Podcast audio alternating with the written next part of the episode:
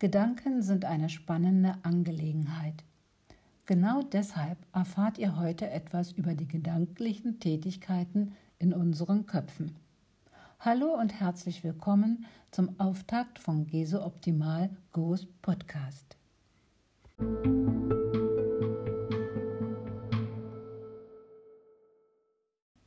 Gedanken sind diese kleinen Biester, die uns ganz ordentlich beschäftigen können. Manchen von uns kreisen sie Tag und Nacht durch den Kopf. Dabei sind die meisten Gedanken nur Gedankenfetzen, die sozusagen in das eine Ohr hinein und aus dem anderen Ohr wieder hinausflattern. Das heißt, eine Vielzahl solcher Gedankenfetzen nehmen wir kaum wahr. Sie bleiben nicht als Erinnerung haften. Stärker sogar, wir wissen oft nicht einmal, dass die kleinen Gedankensplitter gerade bei uns andockten. Bei rund 30.000 bis 60.000 Gedanken täglich ist da ganz schön was los.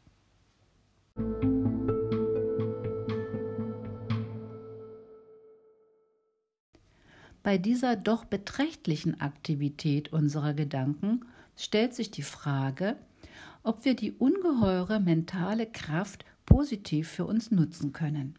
So nach dem Motto, das Glas ist halb leer oder besser, das Glas ist halb voll. Fakt ist, es liegt in unserer Hand, was und vor allem, wie wir denken. Die Frage ist natürlich mit einem klaren Ja zu beantworten, vor allem wenn man dazu die Zahlen kennt.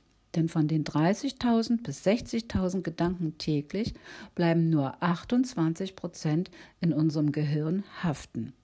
Davon teilen sich 25 Prozent in negative Gedanken und lediglich 3 Prozent in positive. Da ist also eine Menge Luft nach oben, die, den positiven Anteil zu erhöhen. Positive Gedanken stehen für mehr Lebensqualität.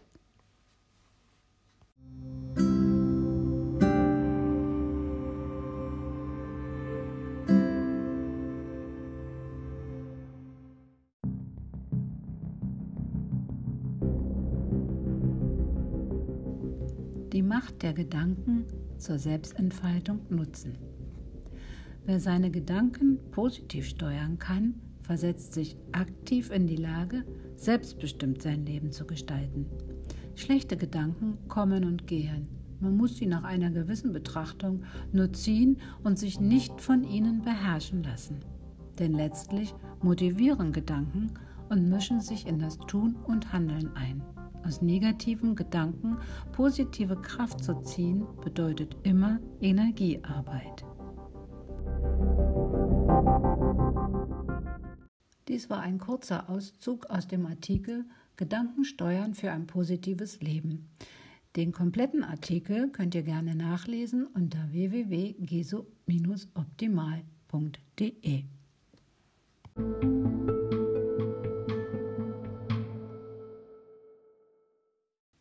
Doch wie stelle ich das am besten an?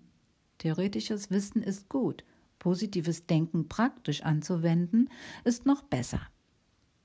Ist es mir wirklich ernst, künftig weniger negative Gedanken zuzulassen, muss ich zunächst genau schauen.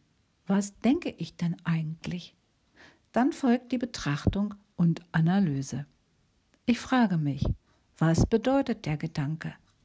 Wie fühle ich mich mit ihm? Was löst er in mir aus? Was will er mir vielleicht sagen oder wohin will er mich leiten? Du siehst, ein wenig Energiearbeit ist notwendig, auch wenn es sich jetzt aufwendiger anhört, als es ist. Nur so kannst du erkennen, welche Gedanken dir wirklich gut tun und welche nicht.